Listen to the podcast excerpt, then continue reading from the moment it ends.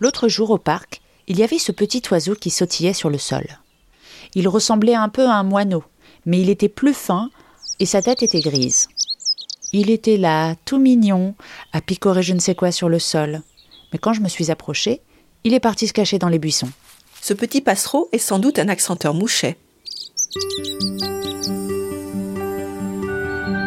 Brève de nature sauvage, saison 3. La biodiversité racontée par les naturalistes de la ville de Paris.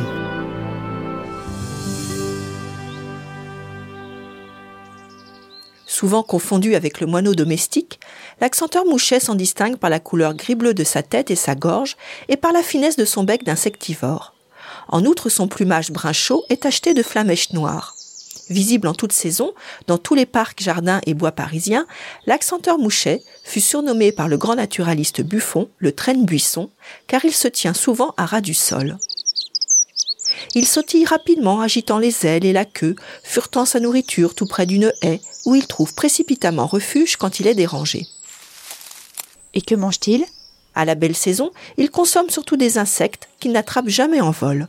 Son bec est adapté à soulever les feuilles de la litière pour déloger larves, insectes, araignées, vers de terre et mollusques. Allié du jardinier, il participe ainsi au contrôle de ses populations dans les espaces verts. En saison hivernale, lorsque les proies se raréfient, son régime se diversifie et comporte une bonne part de petites baies et graines. On peut l'apercevoir près des mangeoires où il se contente de récupérer ce qui tombe au sol. J'aimerais tant le revoir, au moins pour le prendre en photo. Cet oiseau est en général assez discret. On pourra l'observer plus facilement lors de sa reproduction d'avril à août. Le mâle se tient alors bien en vue au sommet d'un buisson ou d'un arbre pour chanter un gazouillis agréable de 2 à 3 secondes de tonalité aiguë et haut perché. Il peut rester là de longues minutes avant de disparaître furtivement. La vie amoureuse de l'accenteur mouchet est assez tumultueuse. Lors de la parade, les poursuites bruyantes d'un buisson à l'autre entre mâle et femelle attirent également l'attention. Le mâle peut avoir plusieurs partenaires, tout comme la femelle, et les trios sont courants.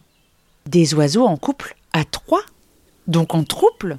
Ça, c'est pas banal.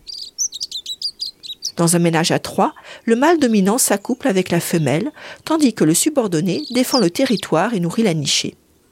La femelle a généralement deux couvées de 4 à 5 œufs bleu turquoise déposés dans un nid construit par ses soins. Il est composé d'une coupe de mousse soutenue par quelques branchettes entrecroisées et tapissée d'herbes, de poils et de quelques plumes, et installé à moins d'un mètre cinquante du sol dans un arbuste ou un buisson touffu. Hmm, un oiseau qui aime jouer à cache-cache, on dirait. Effectivement, son nid est très bien dissimulé et difficile à découvrir. Après douze jours d'incubation, l'oisillon casse sa coquille. Nourri d'insectes, il quitte généralement le nid avant d'être complètement emplumé deux semaines plus tard. Le mâle nourrit seul les petits les derniers jours, tandis que la femelle construit un nouveau nid pour la seconde couvée. C'est étrange parce que je n'ai pas le souvenir d'en avoir vu avant. Est-ce qu'il y en a beaucoup à Paris? Espèce protégée comme de nombreux passereaux, la population d'accenteurs mouchets a baissé de moitié dans Paris intramuros en 10 ans.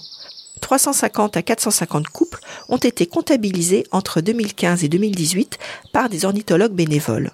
Cette baisse, aussi constatée en Île-de-France, ne trouve pas encore d'explication, d'autant plus que le milieu de vie de l'accenteur mouchet est bien préservé dans la capitale.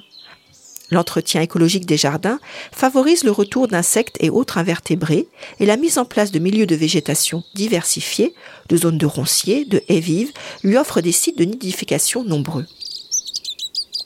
À la belle saison, réveillons nos sens, cherchons attentivement dans le paysage sonore le chant mélodieux du plus discret des oiseaux de la capitale. Tous les 15 jours, Bref de Nature Sauvage vous raconte la faune et la flore parisienne au creux de l'oreille. Abonnez-vous sur votre plateforme d'écoute préférée.